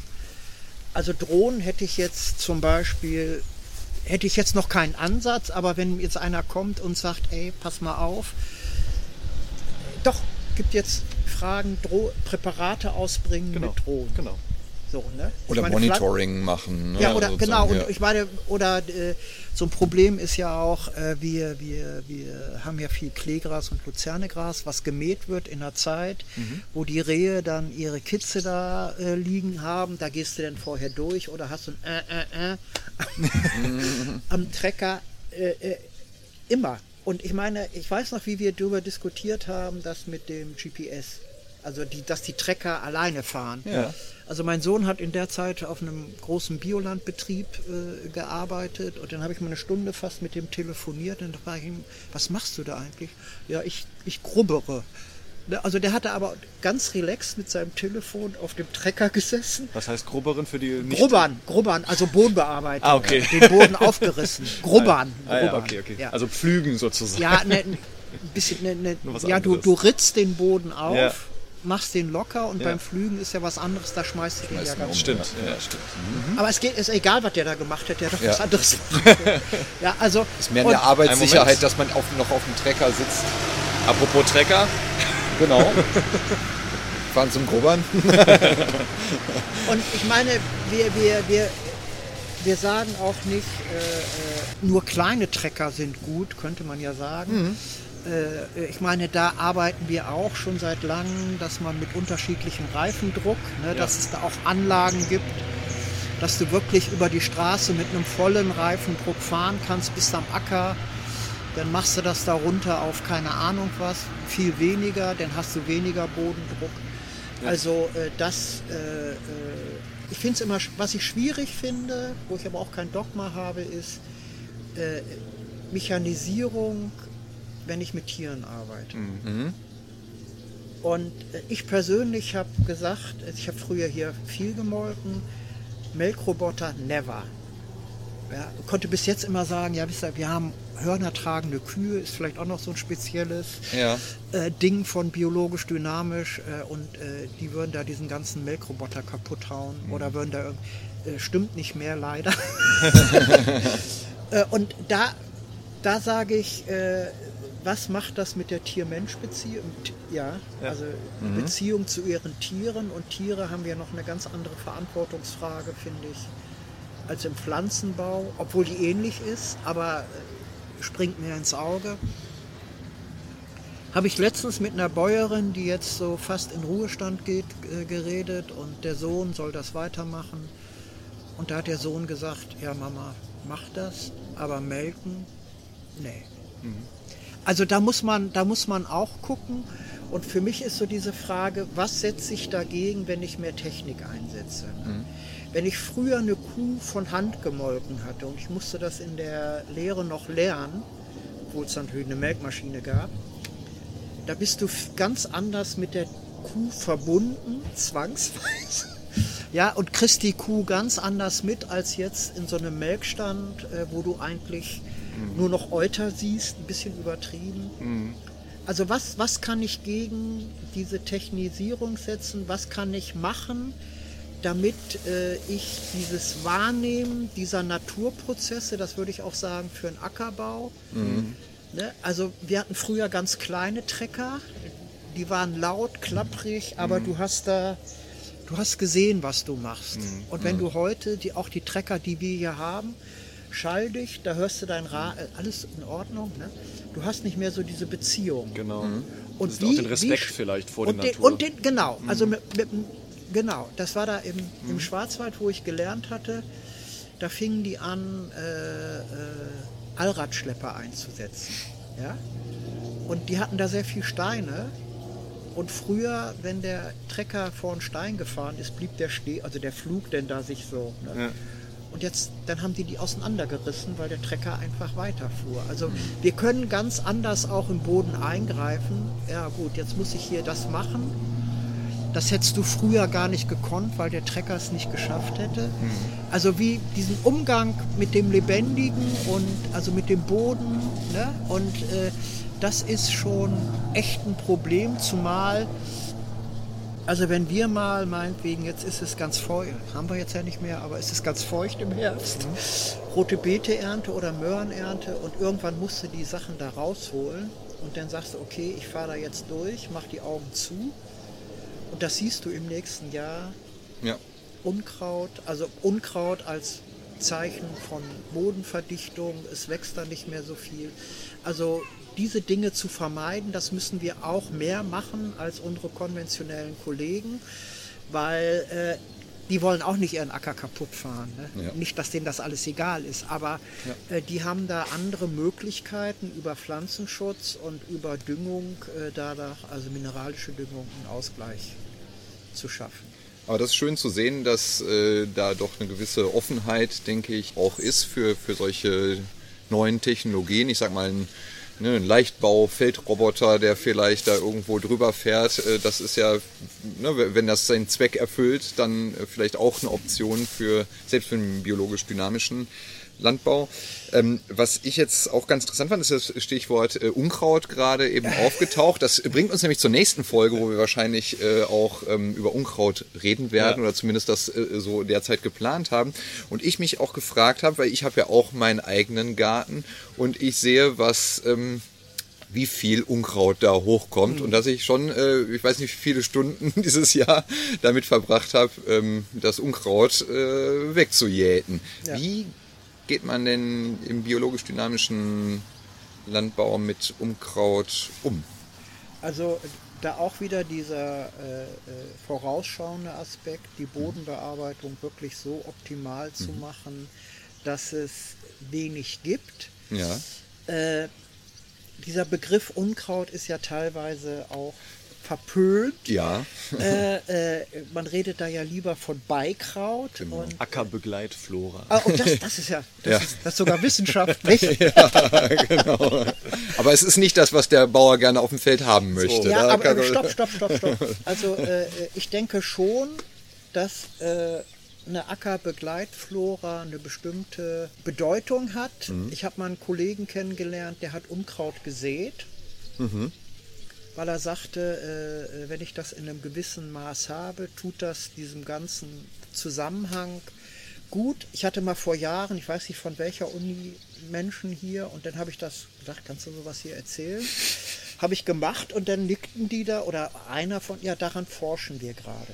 Also dieses, es ist natürlich Unkraut, wenn die Kultur nicht wachsen kann, wenn die zu wenig äh, äh, Raum hat. Und das Problem ist ja schon, äh, äh, dass gewisse Unkräuter einfach wesentlich robuster und äh, sind als andere. Also in den Gewächshäusern haben wir das Franzosenkraut zum Beispiel, heißt in Frankreich deutsches Kraut.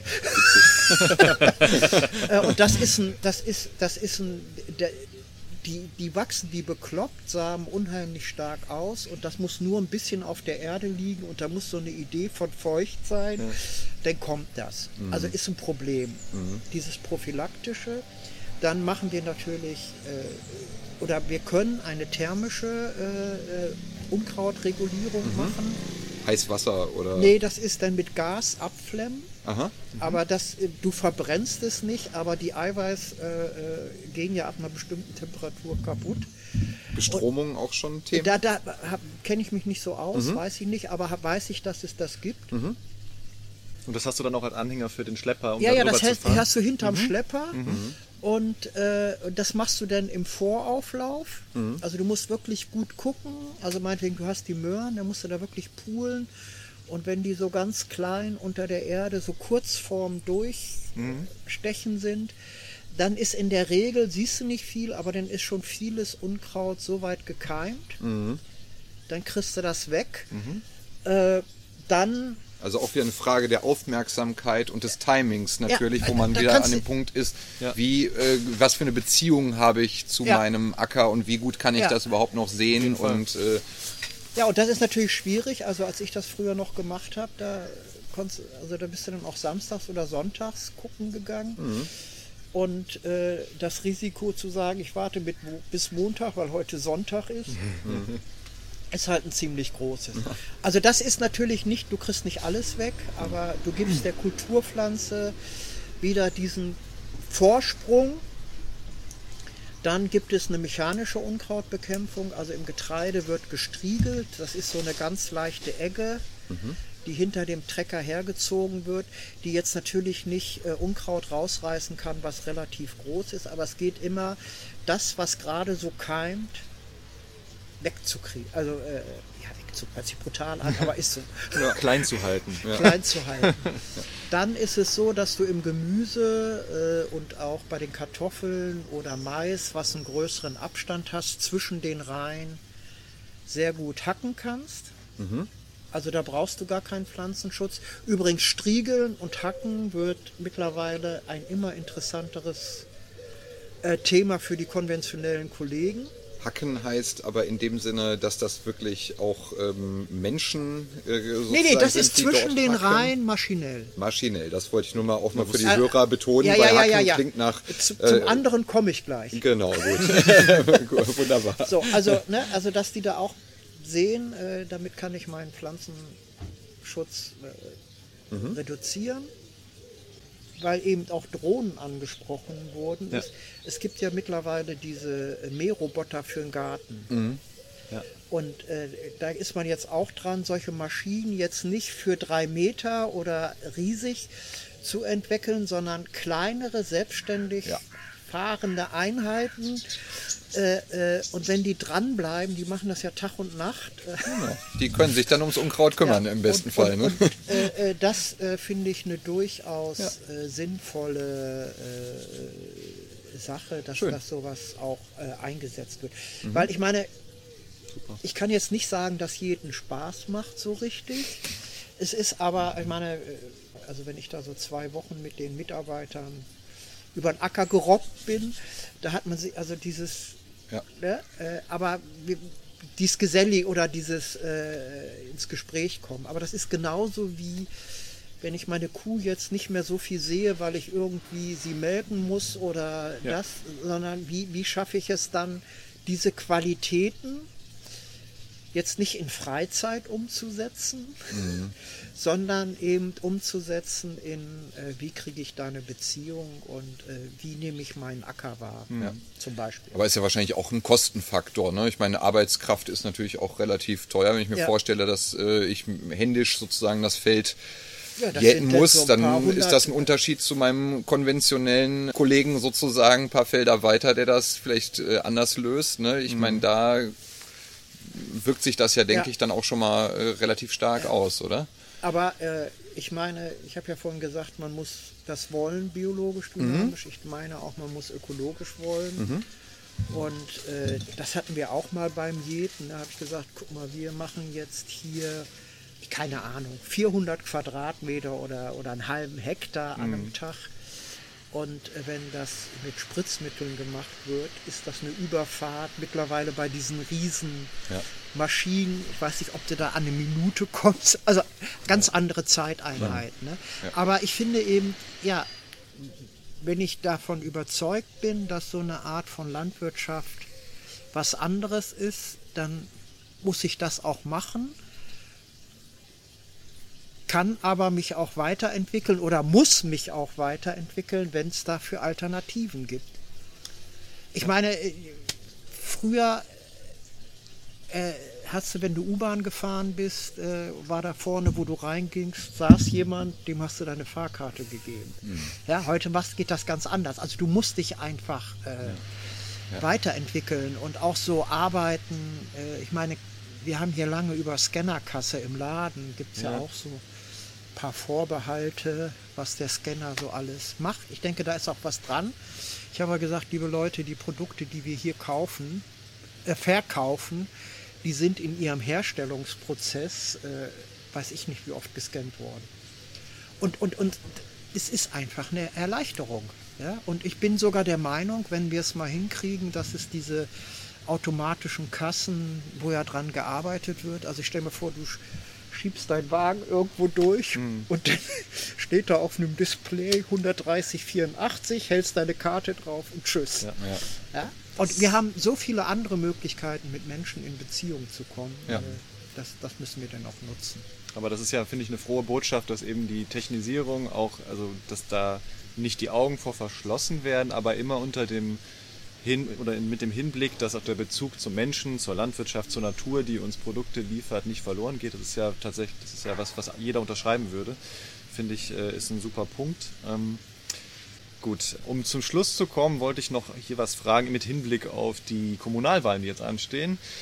Was würdest du als biologisch dynamisch äh, wirtschaftender Landwirt der Politik sagen oder was würdest du dir wünschen, ähm, ja, ganz allgemein, was die Landwirtschaft angeht, vielleicht hier, aber auch in Deutschland, wo auf jeden Fall noch Handlungsbedarf ist. Wir haben immer über Wertschöpfungsketten geredet. Bei euch ist es natürlich super, dass ihr den Erzeuger, den Verarbeiter und den Verbraucher immer im Austausch miteinander habt. Das hat nicht jeder Betrieb. Das haben wir als Wissenschaftler schon mal gar nicht. Also wir sind teilweise, wie schon erwähnt, sehr, sehr weit weg von dem, was da draußen wirklich passiert.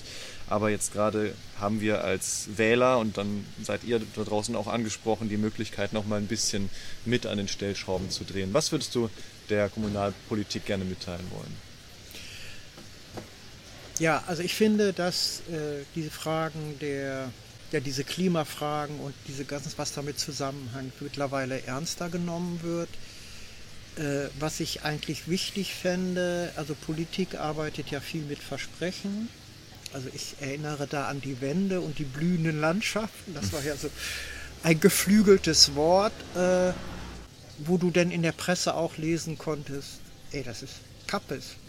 Die wird so nicht in der geben, wie das. Also kurz gesagt, äh, wie kommen wir in Dialog mit den Bürgern, dass wir wirklich auch äh, an solchen Fragen arbeiten können, äh, äh, Verbrauchergewohnheiten verändern, äh, nicht nur in der Landwirtschaft. Und das andere, was ich ganz wichtig fände, weiß ich, ob das auf der kommunalen Ebene äh, aufgehoben ist.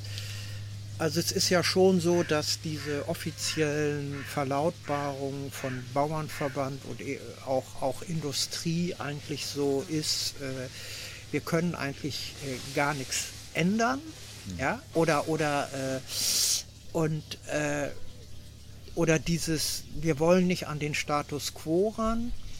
Und was ich da verstehen kann, warum bei den Landwirten die Angst ist, ist, äh, dass man der konventionellen, mit der konventionellen Landwirtschaft so ins Gespräch kommt, dass man sagt, wir wollen euch eine Perspektive äh, geben, äh, damit wir diesen Umstellungsprozess gestalten können und ihr nicht auf der Strecke bleibt. Also das, das kann man wahrscheinlich nicht in Gänze erfüllen. Ja, also es wird weiter einen Strukturwandel geben oder es wird Veränderungen geben, aber dass man sagt, wenn wir eine andere Tierhaltung wollen, dann müssen wir natürlich den Menschen, die jetzt Tierhaltung betreiben, mit denen gemeinsam ein Szenario entwickeln, dass man da zu wirklich anderen Formen kommt und eben auch vielleicht äh, damit einbezieht, okay, wäre vielleicht auch ganz günstig, wenn nicht mehr so viel Fleisch gegessen wird.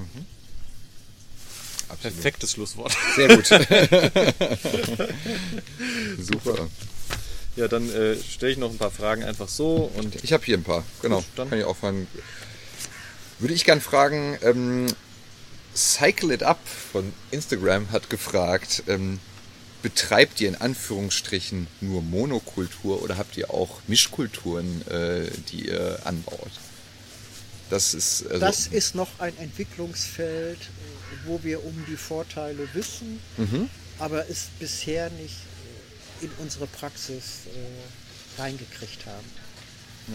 wäre aber mit dem biologisch-dynamischen wahrscheinlich sehr gut vereinbar, dass die Natur sich gegenseitig bekräftigt Ja. durch so eine Mischkultur. Ne? Ja. ja.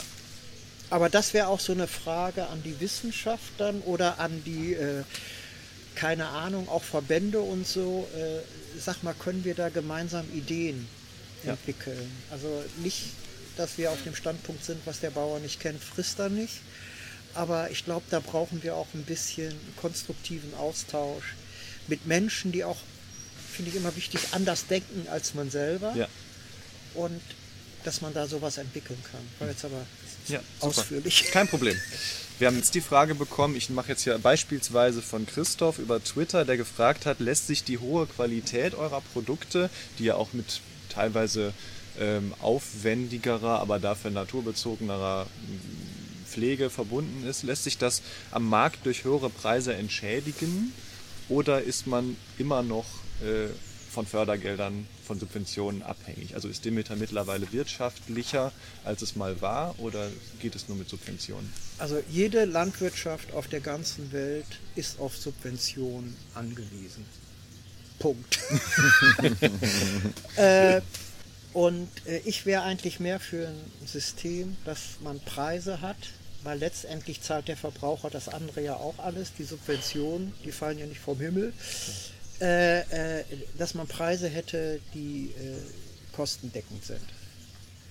Äh, da sind wir weit von entfernt und vor allen Dingen, wenn ich sehe, was wir als biologisch dynamischer Betrieb hier an Umweltleistungen, an Sozialleistungen, ich weiß nicht was bringen, äh, die eigentlich nicht entlohnt werden. Und vielleicht zum, auf dem Punkt zum Schluss noch, wir haben natürlich auch ein Lohnniveau, das nicht mehr ganz jenseits von Gut und Böse ist, wie es vielleicht mal vor 40 Jahren war, aber das schon anders sind. Und wenn ich Lohnniveau meine, dann meine ich auch Arbeitszeiten, Urlaub und so Dinge, äh, wo wir uns in den letzten Jahren sehr stark bewegt haben, aber wo wir echt merken, dass wir da an unsere Grenzen kommen. Alles klar. Und äh, hast du denn das Gefühl, dass sich in der Gesellschaft ein bisschen was bewegt, äh, dass, dass da sozusagen diese, dieser Wunsch nach mehr Nachhaltigkeit oder eben nach Biodiversität, haben wir ja gerade drüber geredet, schlägt sich das irgendwo nieder in den Gesprächen hier mit den Leuten? Gibt es ein größeres Interesse, in so einem Hofladen einzukaufen, eben näher dran zu sein? Macht sich das irgendwie bemerkbar zufällig? Oder ist, Ja, was man sagen kann, also wir haben ja in vielen Bereichen die Tendenz, ich möchte wissen, wo es herkommt. Das ist ja nicht mittlerweile nicht mehr nur die Möhre, das ist ja auch mein Handy oder meine Hose. Also ich habe hier wahrscheinlich eine Hose an, äh, die jetzt auf bestimmten Punkten nicht so äh, gut ist, also äh, Standards erfüllt. Das merken wir schon. Wir merken auch äh, immer noch jeden Skandal in Anführungsstrichen, dass der uns einmal Angstkunden in Laden treibt und dass da welche von hängen bleiben. Ich merke vor allen Dingen bei jungen Menschen, und junge Menschen sind jetzt für mich auch schon welche, die jetzt so Familie gründen und so, ne? äh, dass da eine viel größere äh, Offenheit ist.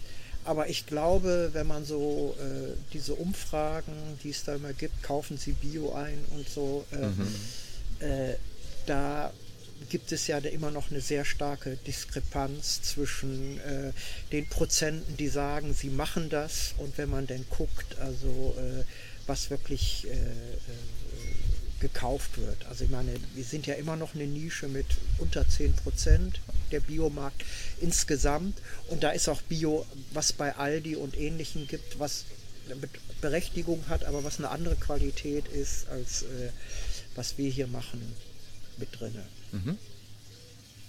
Super. Wir haben heute gesprochen mit Hans von Hagenow auf dem äh, Hof Haus Bollheim und wir sind sehr froh, dass wir hier sein durften. Hans, vielen Dank für das Gespräch. Es hat sehr viel Spaß gemacht.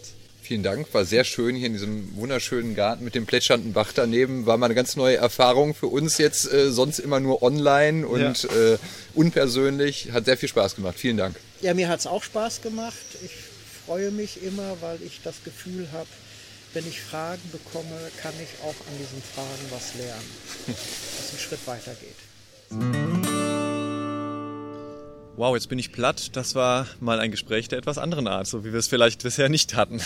Definitiv. Äh, aber äh, sehr, sehr schön eben auch zu sehen, dass obwohl, denke ich, uns äh, auch eine Menge trennt in unserer Weltanschauung, denke ich, und äh, in dem, wie wir Dinge bewerten, dass es doch auch überraschend viele ähm, Überschneidungen gibt oder Brücken, die sich, glaube ich, bauen ließen. Äh, eben diese Technikzugewandtheit, ähm, die hat mich auch sehr angesprochen und ich fand es sehr schön äh, zu sehen, dass es da eben auch eine Offenheit gibt gegenüber Technik und das Implementieren zu nutzen, um eben äh, die vielleicht einen nachhaltigen Anbau auch wirklich äh, zu ermöglichen und eben von diesen technischen Entwicklungen zu profitieren. Damit hatte ich ehrlich gesagt gar nicht gerechnet, denn man denkt, wer ähm, biologisch dynamisch ähm, sich aufstellt und eben auch diese spirituelleren Einflüsse ja als Teil seiner Philosophie halt wirklich in seine Praxis implementiert, der ist sicherlich nicht aufgeschlossen gegenüber einem Feldroboter. Äh, das klingt für mich erstmal so nach dem, äh, wo man eigentlich großen Widerstand erwartet. Und das ist offensichtlich nicht so. Und das finde ich ganz erfrischend. Ich glaube, bei allen äh, Differenzen, ich glaube, die es wahrscheinlich geben würde. Wir haben jetzt in unserem Interview zum Beispiel nicht über gentechnisch veränderte Pflanzen gesprochen. Ich bin mir sicher, dass das hier keine Option wäre. Aber bei dieser digitalen Landwirtschaft ist, denke ich, ein schöner Anknüpfungspunkt, um Brücken vielleicht an den Stellen auch zu bauen, wo man eigentlich denkt, dass man sehr weit auseinander ist und aber dann doch da zusammenkommen kann. Wie siehst du das? Ich finde, an dieser Offenheit können wir uns noch einiges abschauen, auch als Wissenschaftler. Im Vorfeld haben wir natürlich viele Fragen gesammelt. Wir, viele von euch haben vielleicht erwartet, dass wir als Wissenschaftler klarer Position beziehen, wenn es darum geht, äh, empirische Daten als, äh, naja, eben als die unumstößliche Wahrheit zu postulieren, was natürlich unser, unsere Philosophie in dem Sinne ist. Aber ich finde, ein richtiger Dialog kann nur zustande kommen, wenn man versucht, Gemeinsamkeiten rauszuarbeiten, wenn man versucht, sich in die Position des Gegenübers zu setzen. Und deswegen ist unserer Meinung nach Wissenschaftskommunikation auch nicht nur die Darstellung, die wirklich konkrete und unumstößliche Darstellung seiner eigenen Position, sondern heißt wirklich in Dialog treten, miteinander reden, voneinander lernen und vielleicht sich selber auch nicht so ernst nehmen. Und das war die Übung heute, sag ich mal, für beide Seiten vielleicht. Und wir hatten unglaublich viel Spaß. Wie seht ihr das mit der biologischen Landwirtschaft? Wie seht ihr das mit Demeter? Schreibt uns gerne über Facebook, Instagram, Twitter oder per E-Mail an info.krautner.de. Ähm, zum Thema solidarische Landwirtschaft haben wir heute gar nicht so viel gesagt. Ähm, das ist mal kurz gefallen. Ist kurz einmal, gefallen. Ja. Äh, müssen wir euch nochmal vertrösten. Machen wir gerne ein andermal nochmal, weil ich finde, dass das nämlich auch die, den Respekt und die, die, den Bezug zur Lebensmittelproduktion äh, deutlich steigert, wenn man weiß, mein Gemüse, was ich jeden Monat bezahle, kommt von diesem Hof. Ich hole mir da eine Kiste ab. Es ist immer ein bisschen was anderes drin, je nachdem, was gerade geerntet wird. Hat immer eine Regionalität und eine Saisonalität, die man einfach dann mitkauft und ist ein super Konzept. Und die Frage, wie sehr sich das wirklich upscalen lässt, also quasi in größerem Maßstab dann äh, umsetzen lässt, das können wir gerne ein andermal angehen. Ich finde aber, dass das wirklich ein gelungenes Gespräch war. Wenn eurer Meinung nach noch irgendwas fehlt, schreibt es uns. Ja, also ich fand noch eine Sache ganz, ganz interessant, die mir auch mal äh, begegnet ist. Ähm, wurde ich darauf aufmerksam gemacht, dass äh, ein Phänomen sozusagen, was mir gar nicht so klar war äh, und was äh, der Hans uns gerade eben auch bestätigt hat, nämlich dass ähm, wenn ihr jetzt versucht oder eine konventionelle Sorte nehmt, äh, Gemüsesorte zum Beispiel, und die versucht unter ökologischen oder vielleicht sogar biodynamischen Maßstäben äh, anzubauen, dann äh, bemerkt man, dass das eigentlich gar nicht gut funktioniert, nämlich weil diese konventionellen Sorten so an unsere moderne Form der Landwirtschaft sozusagen in die Richtung schon hingezüchtet sind, diesen hohen Input an ja, äh, Nährstoffen, Nährstoffen ja. und äh, eben auch, dass er sagt, wenn man die versucht hier anzubauen, die konventionellen Sorten, dann ist, wird man ein Problem mit der Pflanzengesundheit bekommen und mit dem Ertrag. Das funktioniert einfach nicht gut. Und deswegen ist es wichtig, und das man mir mal an einer anderen Stelle eben mich darauf auch aufmerksam gemacht, dass man direkt bei der Züchtung vielleicht auch schon berücksichtigt, wo es sozusagen am Ende hingehen soll. Ne? Dass man mhm. eben die Pflanzen so züchtet, dass sie für das ist ja eigentlich auch ganz logisch, ne? Mhm. dass, dass sie dann eben für den Ort, an dem sie hinterher angebaut werden, auch perfekt, an den perfekt angepasst sind ja. und eben nicht viele äh, Nährstoffe zu erwarten haben oder in einer anderen Dimension Ja. als im konventionellen ist. Und das ist das, was in den Demeter-Richtlinien drinsteht als biologisch dynamische Pflanzenzüchtung. Ne? Das, die meinten eigentlich nur standortangepasste Pflanzen. Und dann, dann ist es am Ende nur eine Frage der Begrifflichkeit, wie man es nennen will. Ob man jetzt sagt, dass die harmonisch im Einklang mit Kosmos und den anderen Pflanzen hier stehen oder ob wir dann sagen, die sind an den, an den Boden angepasst, ans Klima, an das Mikrobiom des Bodens, an die, äh, die, die mini-ökologischen äh, Bedingungen hier. Das ist ja alles nur, sind nur Vokabeln, die unterschiedlich sind. Und ich glaube, dass unsere Ansichten da teilweise gar nicht so weit weg voneinander sind. Es sind halt alles immer verschiedene Abstufungen. Ne? Zwischen Schwarz und Weiß gibt es eine Menge Graustufen. Und ähm, Fifty denke- Shades of Hay, unsere zweite Episode. Genau, und ich denke auch, äh, jetzt abgesehen von dem sozusagen das ganz lokal hofspezifisches Saatgut zu erzeugen, gibt's ja auch noch vielleicht das Mittelding trotzdem zu berücksichtigen. Ja, Sorten, die grundsätzlich mit einem geringeren Nährstoffangebot besser klarkommen als andere, da vielleicht noch ein bisschen Forschung reinzusetzen. Kann ja nicht schaden. Das ist doch, ist doch gut, wenn wir da die Möglichkeiten uns sozusagen schaffen und erweitern. Das halte ich für, für eine sinnvolle und auch wahrscheinlich notwendige Strategie, wenn wir versuchen wollen, vielleicht möglichst viel ökologisch anzubauen, nach, möglichst nachhaltig. Ich meine, da haben wir ja auch eine ganze Folge dazu im Prinzip ne, schon gemacht. Ähm, und da Ich finde, ökologische Landwirtschaft muss man auch einfach irgendwie neu definieren, weil ökologische Landwirtschaft gerichtet an den IPCC Nachhaltigkeitszielen würde ja dann sowas wie integrierten Pflanzenschutz auf jeden Fall mit reinnehmen. Und dann ist eben sind, je, sind alle Technologien gefragt, alte wie neue, ökologisch, biodynamisch oder auch Gentechnik, um eben das so hinzukriegen, unseren Einsatz von chemisch-synthetischen Pflanzenschutzmitteln zu reduzieren, möglichst wenig CO2 raus, also ne, das ist ja, ist uns allen bewusst, nur wir müssen als Bevölkerung, als Verbraucher, das haben wir auch heute schon mehrmals gesagt, wissen, dass wir am Ende der Kette stehen und damit tatsächlich auch was bewirken können mit unserem Verbraucherverhalten. Ja, äh, eine Sache ist mir da natürlich nur wichtig. Ich denke, das ist dir genauso wichtig als Wissenschaftler natürlich, äh, dass das Ganze irgendwo in irgendwelche Messgrößen gefasst werden kann. Ne? Und das ist, denke ich, das, äh, was uns ein bisschen Bauchschmerzen bei dem biologisch dynamischen dann eben bereitet, dass wir das als Wissenschaftler natürlich nicht äh, nachvollziehen können. Ich glaube, dass es auch mit wissenschaftlichen Methoden eben nicht nachzuweisen ist. Es ist, glaube ich, dann mehr eine Glaubensfrage und dementsprechend, wenn man äh, Gemüse kauft, was äh, unter biologisch dynamischen Bedingungen angebaut wurde, dann ist es vielleicht eher eine Art der Glaubensfrage, ob man da diesen bereit ist, diesen Preis zu zahlen oder nicht. Man steht ja als Konsument vor der Wahl, es zu tun oder nicht. Ähm, mir wäre es persönlich einfach wichtig, dass es ähm, möglichst nachhaltig äh, erzeugt worden ist.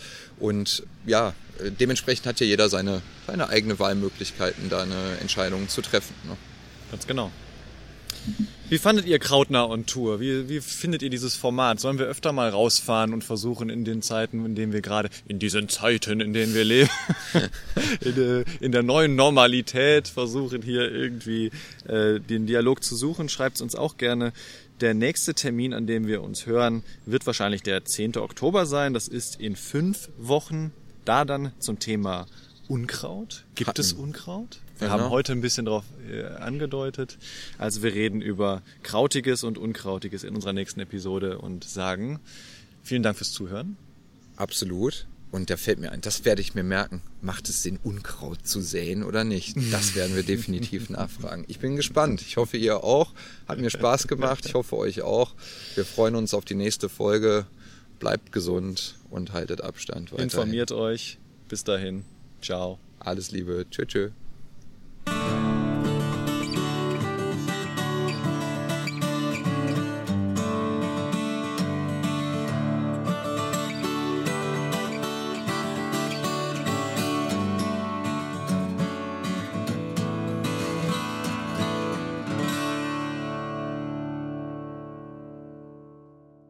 Krautnah ist Teil des Hochschulwettbewerbs im Rahmen des Wissenschaftsjahres 2020-21 und wird gefördert von Wissenschaft im Dialog und dem Bundesministerium für Bildung und Forschung.